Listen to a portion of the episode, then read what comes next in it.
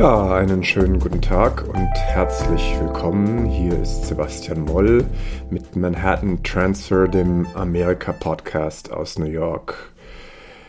Ich melde mich heute mal wieder aus Frankfurt am Main, wo ich meinen Jahreswechselurlaub verbringe, um mich sozusagen heimatlich zu erden, bevor es in der nächsten Woche wieder zurück in das Getümmel und in die Hektik von meinem Berufsalltag in New York geht.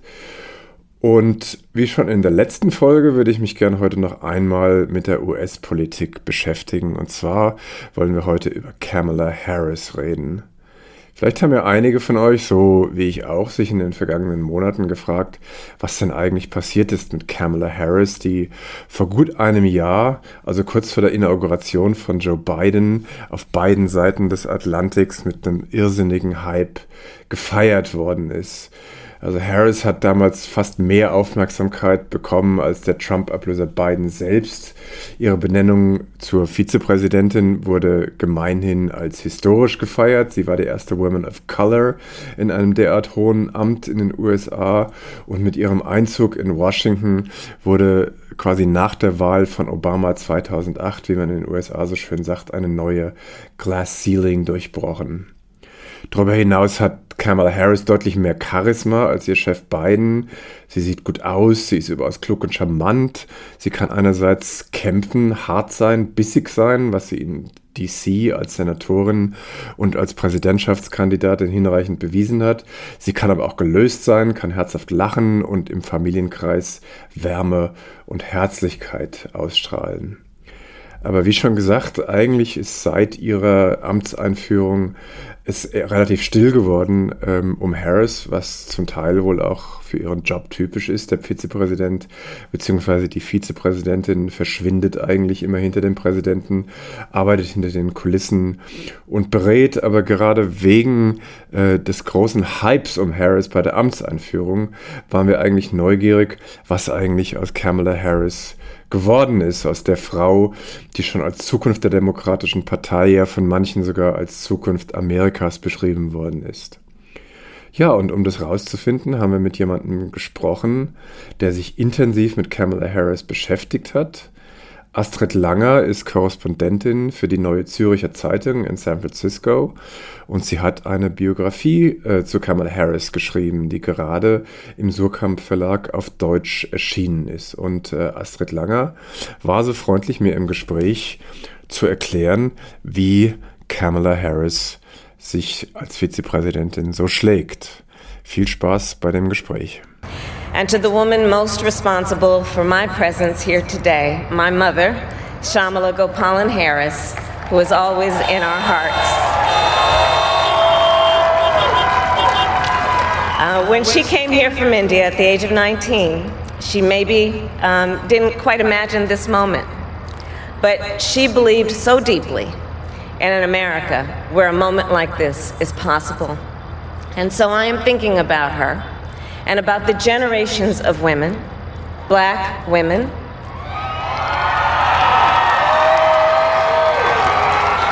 Asian, white, Latina, Native American women, who throughout our nation's history have paved the way for this moment tonight. Women who fought and sacrificed so much for equality and liberty and justice for all, including the black women who are often, too often, overlooked, but so often prove they are the backbone of our democracy.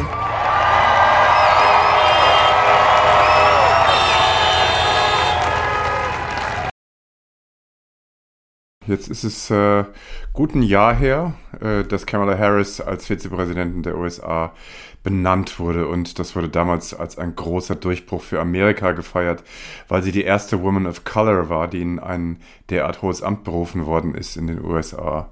Sie wurde damals als Zukunft des Landes und vor allen Dingen auch der Demokratischen Partei gehandelt. Nicht zuletzt, weil ihr Chef Joe Biden äh, bei seinem Amtsantritt schon 78 Jahre alt war. Jetzt ist es seither einigermaßen still geworden um Kamala Harris. Was macht Kamala Harris eigentlich heutzutage? In der zweiten Reihe als Vizepräsidentin steht sie nicht so im Scheinwerferlicht, wie Joe Biden als Präsident das tut. Und deswegen bekommt man erfahrungsgemäß war das auch bei früheren ähm, Amtsinhabern so relativ wenig mit, was der Vizepräsident eigentlich macht. Derzeit hat sie vor allen Dingen zwei Aufgaben. Zum einen die Gründe für den Strom an Zuwanderern, der an die amerikanische Südgrenze kommt, ähm, zu bekämpfen, also sprich dafür zu sorgen, dass weniger Migranten in die USA gelangen. Und als zweites soll sie ähm, die eine Wahlrechtsreform durch den Kongress bringen. Beides sind Mammutaufgaben, an denen die amerikanische Politik seit langem scheitert. Das heißt, äh, damit kann man eigentlich keinen Blumentopf gewinnen. Aber es sind auch wirklich wichtige Themen, ähm, die der Präsident ihr zugetragen hat, auch wenn sie undankbar auf den ersten Blick sind. Sie sprechen gerade die Wahlrechtsreform in den USA an, äh, die sie sich ja selber ausgesucht hat als Aufgabe für ihre Vizepräsidentschaft. Und äh, das gilt, glaube ich, für Sie als Leidenschaftsthema. Warum ist diese Thematik für Kamala Harris derart wichtig? Kamala Harris ist eine nicht weiße Frau und bezeichnet sich selber als Afroamerikanerin. Und ähm, es ist einfach eine Tatsache in den USA, dass der, die, ähm, dass nicht weiße Wählergruppen äh, nicht den gleichen Zugang häufig haben, an Wahluhren zu gelangen, wie das weiße Wählergruppen haben. Also beispielsweise ähm, gibt es weniger Wahllokale häufig in, in, Prädom, in, in dominierend ähm, nicht weißen Nachbarschaften in vielen Bundesstaaten. Und dann ist es auch so, dass man in den USA ja sein Wahlrecht verliert, wenn man eine bestimmte Schwere von Verbrechen begangen hat. Und wenn wir uns die Gefängnisbevölkerung angucken, dann ist das auch so, dass da sehr viele Nicht-Weiße im, im Knast sitzen. Und häufig ist das sehr schwierig für ehemalige Insassen, ihr Wahlrecht wiederzubekommen. Ähm, das ist nur ein Beispiel dafür, inwiefern ähm, bestimmte Bevölkerungsgruppen eben äh, nicht wirklich repräsentiert sind im Wahlergebnis, wenn man so will. Und historisch gesehen ist es in den USA ja auch so, dass immer wieder versucht wurde, nicht weißen und vor allen Dingen schwarzen Bürgern ähm, äh, daran, also die daran zu hindern, dass sie ihr Stimmrecht ausüben.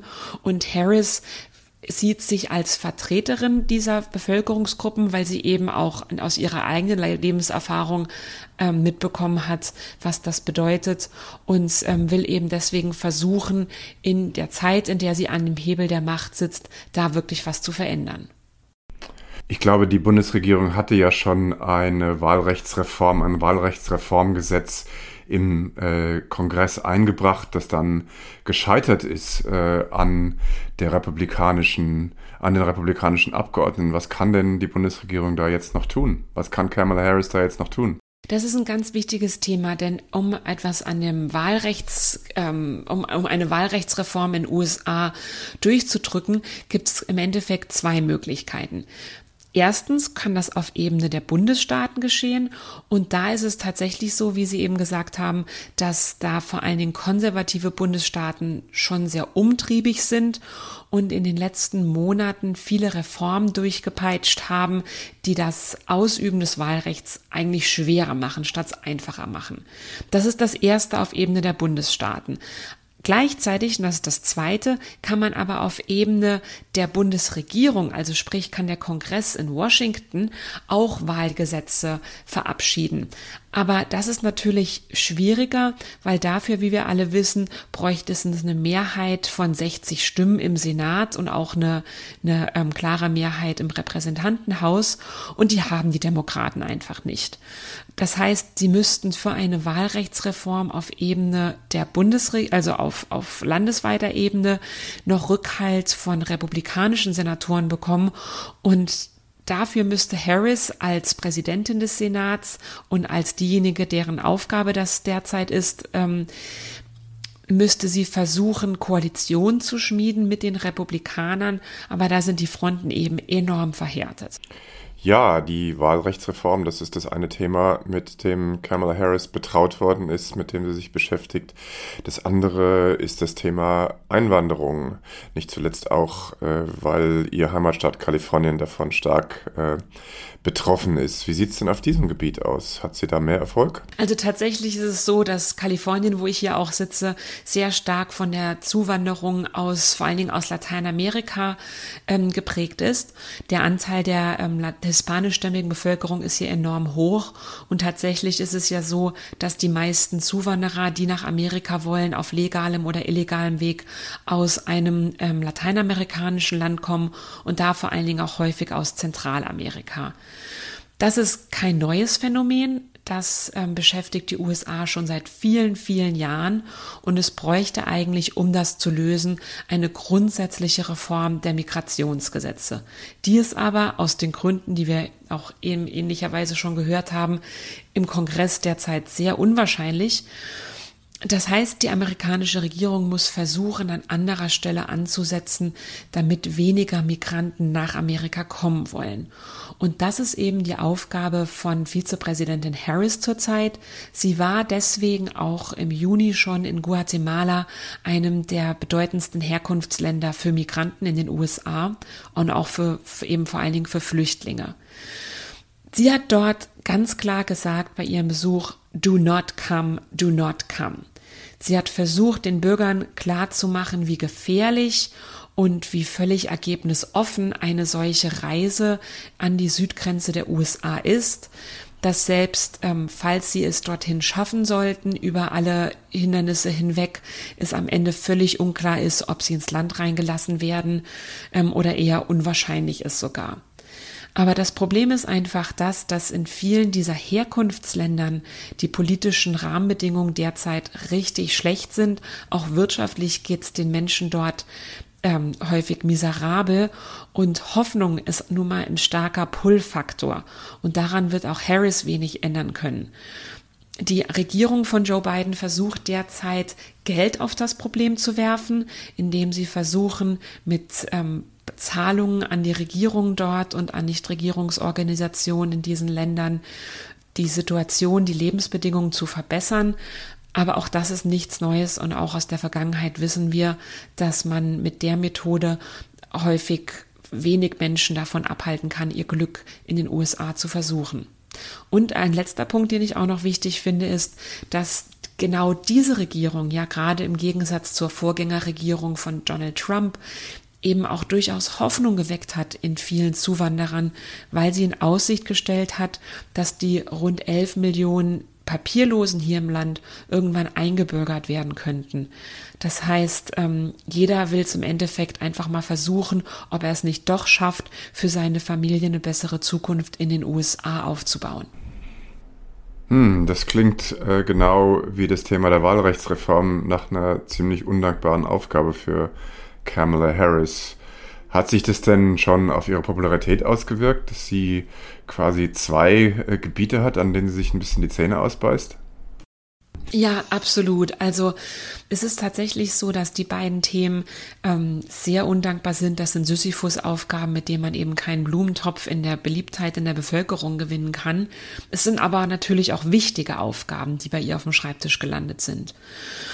Ähm, aber es sind eben keine Themen, mit denen man vor die Kameras treten kann und auf Quick Wins, also auf schnelle ähm, Erfolge verzielen, ver verweisen könnte. Und das spiegelt sich eben massiv auch in der Bevölkerung, in, in, der Popularität der Regierung. Also Joe Biden ist derzeit sehr unbeliebt und Kamala Harris als Vizepräsidentin ist nochmal unbeliebter.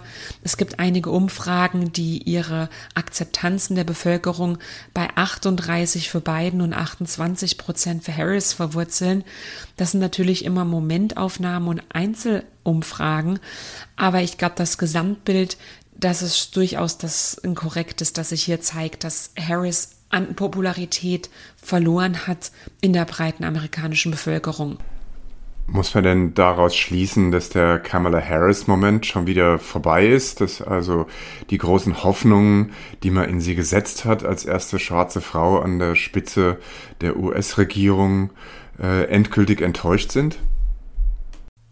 Also ich würde sagen, im Augenblick ist der Harris-Moment auf jeden Fall vorbei. Ähm, es sind nur weiter in Erinnerung daran, wie sie vor einem Jahr gefeiert wurde, auf dem Magazin von Vogue äh, abgedruckt wurde. Ähm, ich glaube, derzeit gibt es eher eine gewisse Desillusionierung auch an der demokratischen Basis mit dieser Regierung, weil eben bestimmte Reformen, die in Aussicht gestellt wurden, nicht durchgepeitscht wurden, wie man das ursprünglich sich erhofft hatte. Und auch bei den Reformpaketen, die in den vergangenen Tagen jetzt verabschiedet wurde, mussten die Demokraten große Zugeständnisse an die Moderaten in ihrer Partei machen.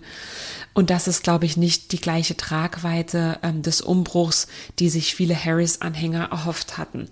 Es ist in gewisser Weise eine Ernüchterung eingetreten, nämlich dass um einen Wandel im Land durchzu oder um einen Wandel im Land zu erreichen, es eben mehr braucht als einzelne schillernde Figuren, sondern es braucht einen breiten Rückhalt, vor allen Dingen von 60 Stimmen eben im Senat. Und das ist in der Realpolitik in den USA hier derzeit sehr schwierig. Aber ich glaube auch, Herr Moll, dass es zu früh ist, um Kamala Harris abzuschreiben.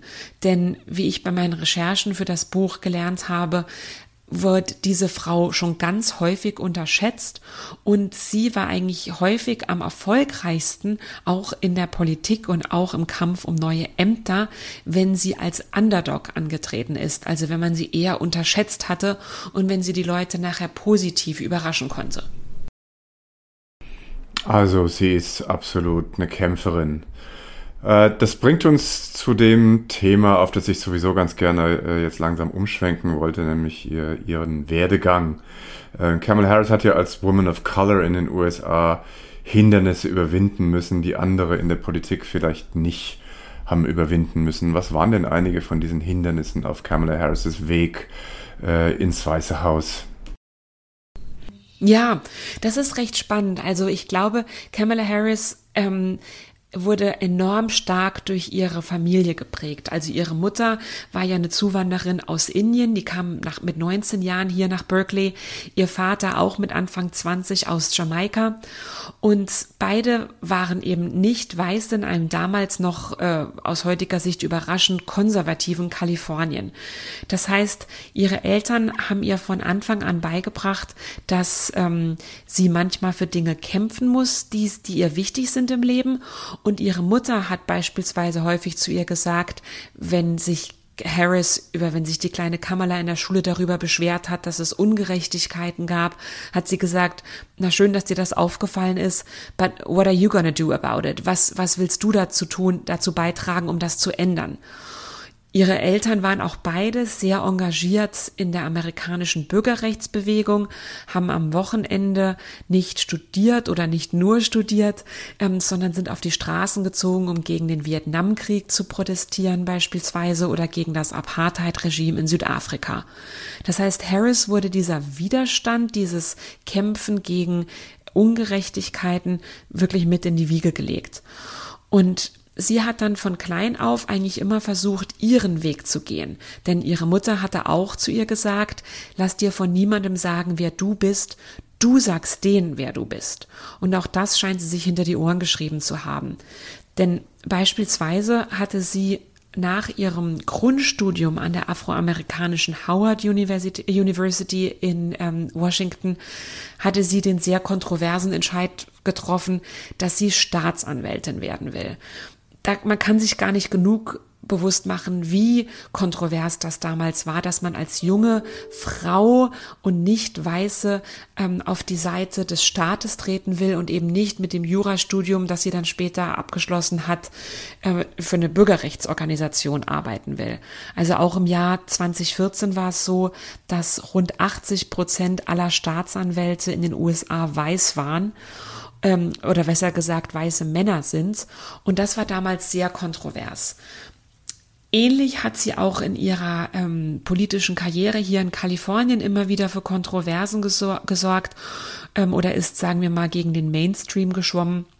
Beispielsweise wurde ein Polizist hier in San Francisco erschossen und sie hat dann sehr schnell klar gemacht, dass sie als damalige Bezirksstaatsanwältin für San Francisco eben nicht die Todesstrafe für den Täter verlangen wird. Das war selbst im sehr progressiven San Francisco schon damals kontrovers, vor allen Dingen wie schnell sie das verlangt hat.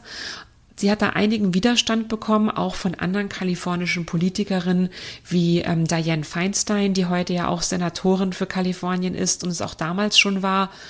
Aber Harris hat sich da nicht unterkriegen lassen, sondern hat an ihrem Entscheid, nicht die Todesstrafe zu verlangen, festgehalten und so sitzt der Täter bis heute hier im Gefängnis. Sprich, unterm Strich hat sie eigentlich immer wieder gezeigt, dass sie sich nicht kleinkriegen lässt von öffentlichem Druck, dass sie ihren Weg geht und an ihren Überzeugungen versucht festzuhalten. Und ich glaube, das wird sehr interessant sein, auch in den nächsten Jahren und auch in den kommenden drei Jahren dieser Regierung hier zu verfolgen, was sie, was sie mit ihrem ähm, sturen Kopf sozusagen da, um es negativ zu formulieren, man könnte auch sagen, mit ihrem eisernen Willen erreichen wird. Sie sprechen das gerade an, wie äh, kompliziert und wie problematisch das für Kamala Harris war, äh, diese berufliche Entscheidung, sich auf die Seite des Staates zu schlagen. Ich glaube, ihre Schwester, die ja auch Jura studiert hat, ist den anderen Weg gegangen und hat sich einer großen Bürgerrechtsorganisation ähm, angeschlossen. Ich glaube, äh, Kamala Harris ist auch innerhalb ihrer Familie stark dafür kritisiert worden, diesen Entschluss getroffen zu haben. Wie ist denn für Sie diese Entscheidung gefallen? Kamala Harris schreibt in ihrer eigenen Biografie, dass ihr irgendwann klar geworden ist, dass die einzige Möglichkeit, das System zu verändern und damit auch langfristigen Wandel herbeizuführen, ist, wenn man selber mit am Tisch sitzt. Also sprich, wenn sie selber ähm, eine Position inne hat, in der sie solche Entscheidungen treffen kann. Und deswegen war ihr das sehr wichtig, ähm, Staatsanwältin zu werden. Dafür muss man auch verstehen, dass Staatsanwälte hier in den USA eine enorme Macht haben. Also sie sind diejenigen, die entscheiden, ob eine Straftat überhaupt zur Anklage gebracht wird und dann verlangen, welches Strafmaß ähm, angestrebt werden sollte. Und ganz häufig ähm, stellt sich der Richter dann auch auf die Seite der Staatsanwälte. Als Staatsanwalt und ist man ja auch häufig hier der sogenannte Top Cop, also der, der oberste Polizist und hat auch einen gewissen Einfluss darüber, wie die Strafverfolgung im Alltag aussieht. Da hatte Harris beispielsweise durchgesetzt, dass Polizisten in, in Kalifornien, später als sie Justizministerin dann war, ähm, Körperkameras tragen müssen. Und das, der Entscheid basierte eben auch auf ihrer Erfahrung und den Einblicken, den sie als Staatsanwältin bekommen hatte. Sprich, sie hatte das früh verstanden gehabt und hatte dann auch ähm, an diesem Entscheid festgehalten. Also sie sagt zum Beispiel, dass sie auch innerhalb der Familie diese Entscheidung verteidigen musste wie eine Doktorarbeit, weil sowohl ihre Geschwister als auch ihre Mutter, äh, was, weil sowohl ihre Schwester als auch ihre Mutter das nicht gut fanden, dass sie eben sich auf die Seite des Staates stellt. Irgendwann waren die dann auch davon überzeugt, dass, dass Kamala nun mal ihren eigenen Weg geht, aber ursprünglich gab es da einigen Widerstand. Und ich hatte im Rahmen der Recherchen für das Buch auch mit Kommilitoninnen von Harris von ihrer Zeit an der Howard University gesprochen und die haben ebenfalls gesagt, dass das sehr überraschend kam und, und sie erstmal sehr skeptisch waren, als Kamala ihnen erzählt hat, eben keine äh, finanziell attraktive Karriere in der Justizabteilung von einer großen Firma oder eben zumindest eine idealistische Karriere bei einer Nichtregierungsorganisation zu verfolgen, sondern eben in den Staatdienst zu treten. Hat sie dieser Entschluss, sich auf die Seite des Staates äh, zu schlagen und ihre Vergangenheit als Staatsanwältin und als Topcop, wie Sie sagen, auch ein bisschen den Rückhalt in der afroamerikanischen Bevölkerung gekostet, als sie selbst als Präsidentschaftskandidatin angetreten ist? Ich glaube, letztlich hat ja Joe Biden unter den Afroamerikanern äh, erstaunlicherweise besser abgeschnitten als Kamala Harris. Um das zu verstehen, muss man sich vor allen Dingen vergegenwärtigen, dass die Demokratische Partei hier in den USA in den letzten 20 Jahren einen enormen Linksrutsch erfahren hat. Also vor 20 Jahren wäre es vielleicht noch gar kein Hindernis gewesen, als demokratischer Präsidentschaftsanwärter, wenn man früher Staatsanwalt war, auch als Nichtweißer. Aber inzwischen ist gerade die Basis der Partei eben viel stärker links. Und da passt es, da passt es eben in das Weltbild nur bedingt, wenn man in, vor allen Dingen im Sommer, wie es der Sommer 2020 einer war, ein ehemaliger Top-Cop war. Und gleichzeitig ist es auch so, dass viele nicht weiße ähm, Wählergruppen eben äh, ein sehr stark, ein sehr schlechtes Bild von der Polizei in den USA haben und es einige auch in gewisser Weise als Verrat verstehen, wenn eine schwarze Frau sich auf Seiten des Staates schlägt. Also ich hatte beispielsweise mit einem Aktivisten aus Berkeley telefoniert, der fand Kamala Harris eine so furchtbare Politikerin wie Donald Trump, weil er gesagt hat, sie ist eine Verräterin dafür, dass sie überhaupt in die Politik gegangen ist, überhaupt Teil des Establishments geworden ist und er hätte sich eigentlich sich gewünscht, dass jemand mit ihrem Grips und ihrem Enthusiasmus eher auf der Straße für die Anliegen der Nicht-Weißen kämpft. Also solche radikalen Ansichten gibt es an der Basis auf jeden Fall. Und man muss auch dazu sagen, dass Joe Biden einfach enorm beliebt ist in der nicht weißen Bevölkerung. Also viele Schwarze ähm, sehen ihn als, ähm, als Erben von Barack Obama, als ersten schwarzen Präsidenten. Und da ist es verhältnismäßig einfach schwierig, direkt mit ihm in Konkurrenz zu treten. Es gibt ja in dem Zusammenhang gerade aus der Ecke der afroamerikanischen Wählerschaft die Behauptung bzw. die Vorwürfe, dass Kamala Harris gar nicht richtig schwarz ist. Also einerseits eben wegen ihrer Vergangenheit als Staatsanwältin, andererseits aber auch, weil sie äh, die Tochter von Emigranten ist und nicht im engeren Sinne Afroamerikanerin. Äh, wie geht sie damit um und wie äh, sehen Sie das?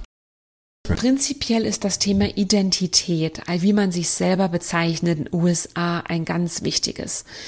Man muss dazu verstehen, dass man hier bei jeder Gelegenheit gefragt mit How do you identify?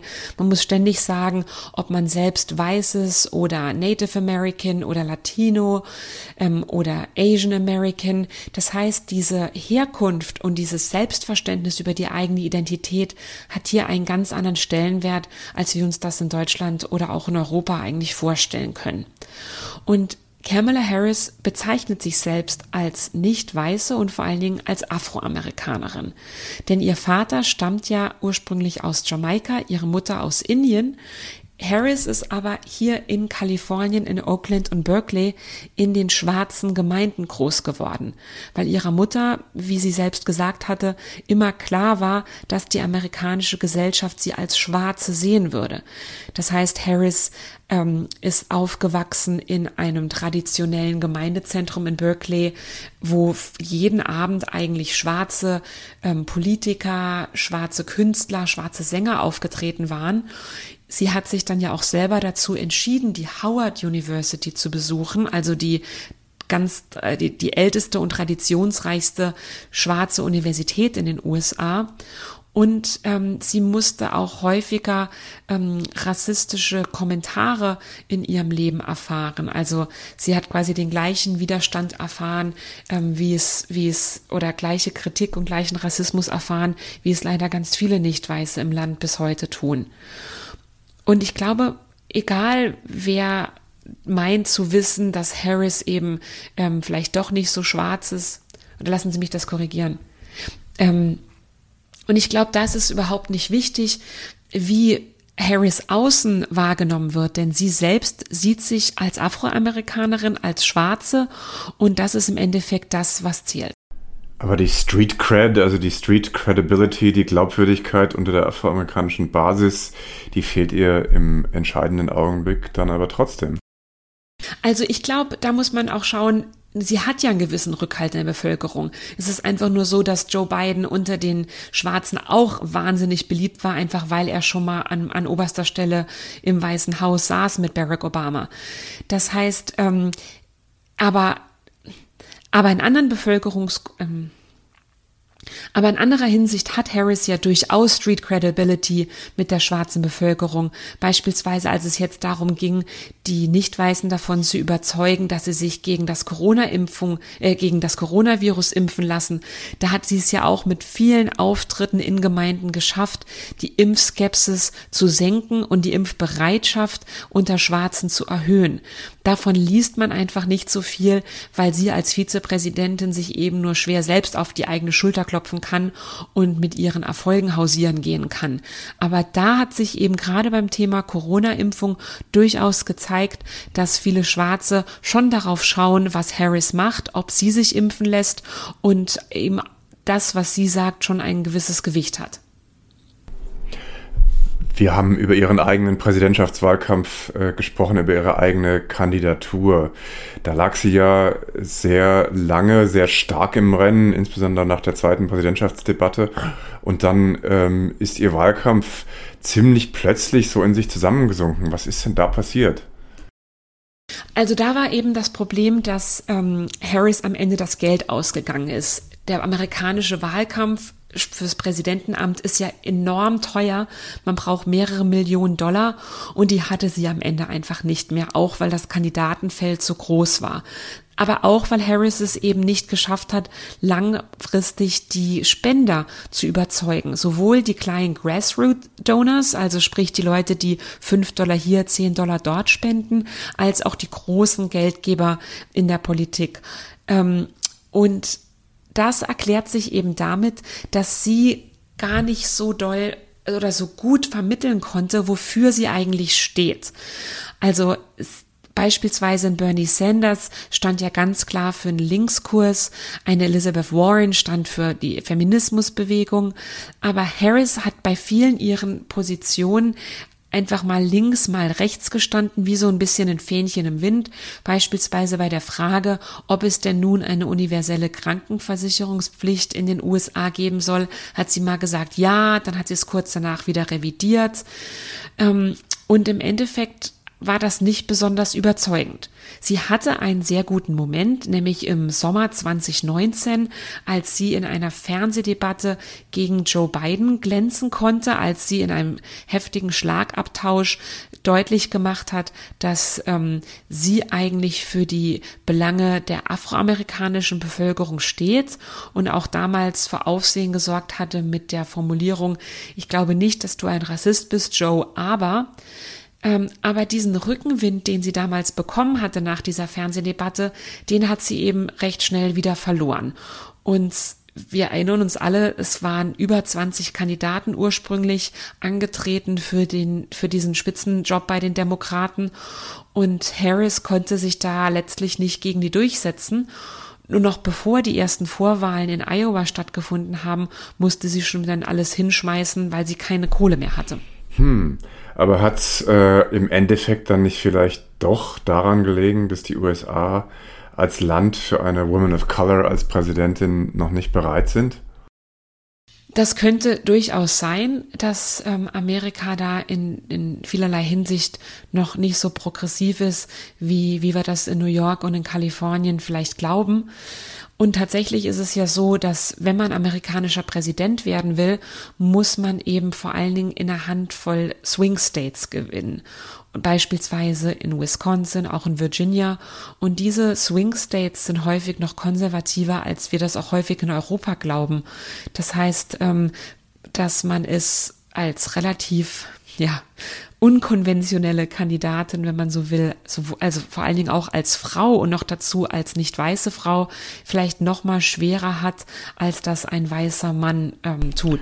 Sie haben es ja gerade beschrieben, wie Kamala Harris mitunter während dem Präsidentschaftswahlkampf Joe Biden ziemlich hart angegangen ist. Ähm, warum hat er sich dann letztlich trotzdem für sie als Vizepräsidentschaftskandidatin entschieden? Gell, also so richtig schlecht war der Sommer 2020 für Harris dann ja doch nicht, gell? Aber also ich meine, ähm, sie hat zwar, sie musste, ist zwar als eine der ersten aus dem Wahlkampf ausgeschieden, aber letztlich ist sie dann die Nummer zwei geworden. Also letztlich hat sich ja auch dieser, äh, äh, dieses Bemühen dann doch für sie in gewisser Weise ausgezahlt. Ähm, Kamala Harris war für Joe Biden ein ganz attraktives Running Mate, weil sie eben eine ganz andere Lebenserfahrung mit ins Amt bringen kann, als er das kann. Also sie ist jung, sie ist eine Frau und sie ist nicht weiß und sie ist relativ neu auf der politischen Bühne in Washington. Joe, Joe, Biden ist bei all dem das Gegenteil. Und vor allen Dingen ist er ja auch der älteste Präsident der amerikanischen Geschichte. Das heißt, ähm, viele Wähler hatten gegen ihn die Bedenken, dass er ein bisschen aus der Zeit gefallen ist, dass er gar nicht mehr ihre Lebenswirklichkeit und das Amerika des Jahres 2020 spiegelt. Harris tut das im Gegensatz zu beiden durchaus und sie ist für ihn eben auch ein ganz wichtiges Bindeglied, sowohl damals im Wahlkampf als auch heute äh, im Weißen Haus, in die Bevölkerung, die eben in vielerlei Hinsicht gar nicht mehr so aussieht, wie ein Joe Biden das tut. Das heißt, sie ist nicht so sehr eine Brückenbauerin in den Kongress, wie das Joe Biden für einen Barack Obama war, aber sie ist eine Brückenbauerin in die Bevölkerung. Und sie war auch deswegen damals für ihn eine gute Wahl, weil es ja eben in diesem Sommer 2020 in der Bevölkerung eine ganz große Wut darüber gab, dass Schwarze in der Politik unterrepräsentiert sind und auch Frauen häufig gar nicht ähm, an den Zeptern der Macht sitzen. Und da war natürlich Kamala Harris eine sehr attraktive Kandidatin für einen älteren weißen männlichen Kandidaten. Ich würde aber an der Stelle auch gerne noch hinzufügen, sie ist natürlich auch enorm qualifiziert gewesen. Also ich meine, die Frau ist wahnsinnig klug ähm, und hat äh, viel Erfahrung in politischen Top-Ämtern ähm, und auch aus der Sicht war sie eine kluge Frau. Aber ich meine, auch ein Pete Buttigieg ist ein enorm kluger Kopf gewesen. Und aber eben diese äußeren Merkmale haben sie dann nochmal ähm, zu einer besonders cleveren Wahl für beiden gemacht. Sie sprechen viel in Ihrem Buch über Kamala Harris Selbstbewusstsein und über ihre Kämpfernatur, die sie wohl von ihrer Mutter mitbekommen hat, die sich durch ihre gesamte Karriere zieht, die in der Auseinandersetzung mit Joe Biden zum Tragen kam, aber auch zum Beispiel in der Anhörung von Brett Kavanaugh, Trumps Kandidaten für das oberste Bundesgericht, als sie ihn ganz hart in die Zange genommen hat. Ist das vielleicht auch eine Qualität, die Joe Biden an ihr schätzt und deren wegen er sie an seiner Seite haben möchte? Also ich glaube, wer sich mit Kamala Harris auf einen Streit einlässt, hat besser gute Argumente mitgebracht. Denn die Frau hat gezeigt, dass sie sich durchsetzen kann, dass sie rhetorisch enorm scharfsinnig ist und dass sie sich auch nichts gefallen lässt. Und ich glaube, das macht sie für Joe Biden zu einer sehr zuverlässigen rechten Hand, denn man muss ja auch wissen, die Vizepräsidentin repräsentiert die USA und repräsentiert den Präsidenten gerade auf Auslandsreisen immer wieder. Das heißt, er muss darauf zählen können, dass sie sich im Zweifelsfall nicht unterbuttern lässt und auch ähm, schlagkräftig ist. Und das haben wir auch alle in der Fernsehdebatte mit damals Mike Pence gesehen, dass Harris da auf jeden Fall alle Boxen checkt. Joe Biden hatte ja zu Barack Obama gesagt, dass er derjenige sein möchte, der als letzter im Raum äh, ist mit dem Präsidenten, wenn wichtige Entscheidungen getroffen werden. Und soweit ich weiß, hat Kamala Harris etwas Ähnliches auch zu Joe Biden gesagt, dass sie diese Person sein möchte. Ist es denn so, ist äh, Kamala Harris die letzte im Raum, wenn Joe Biden wichtige äh, Entscheidungen trifft?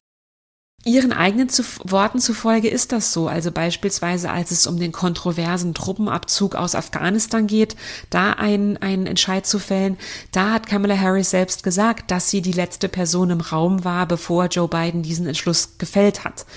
Ich weiß nicht, ob das unbedingt ein positives Beispiel dafür ist, denn nun muss sie sich auch vorwerfen lassen, dass sie ihm diesen Abzug nicht aus ausgeredet hat, denn der Truppenabzug ist ja auch hier in den USA sehr kontrovers. Aber ich glaube, unterm Strich kann man nach wie vor sagen, dass Biden und Harris eng miteinander arbeiten, ähm, zumindest urteilen danach, was man ähm, über die beiden liest und was sie auch selber sagen, denn hinter die Türen des Oval Office können wir natürlich alle nicht schauen. Aber in der Außenwahrnehmung zumindest ist es so oder scheint es so, dass die beiden geschlossen auftreten, dass Harris und Biden ähm, äh, sehr gut miteinander arbeiten, dass die beiden sich auch regelmäßig zu Mittagessen treffen und auf einer Linie sind. Für Harris ist das insofern relevant, als dass ähm, alles, was man Joe Biden vorwerfen kann oder wofür man ihn lobt, auch letztlich ihr ähm, zugeschrieben wird oder gegen sie äh, vorgebracht werden wird. Das heißt also, Kamala Harris ist sich der Tatsache durchaus bewusst oder sehr stark bewusst, dass ihr politisches Geschick ganz eng an das politische Geschick von Joe Biden geknüpft ist und sie setzt alles daran, dass äh, eben Joe Biden Erfolg hat.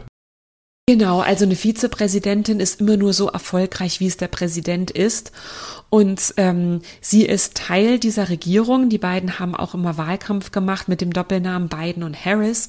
Und gerade mit Blick auf den Elefanten im Raum, also auf diese große Frage, ähm, ob Harris denn selbst 2024 antreten wird oder ob Joe Biden vielleicht sogar früher alles hinwerfen wird ähm, und seine erste Amtszeit gar nicht zu Ende führt und das Zepter früher an Harris übergibt, Vor all das ist relevant, wie erfolgreich er in der, in der Außenwahrnehmung ist. Das heißt, Harris ist auf jeden Fall gut beraten, alles daran zu setzen, Joe Biden zu einem erfolgreichen Präsidenten zu machen.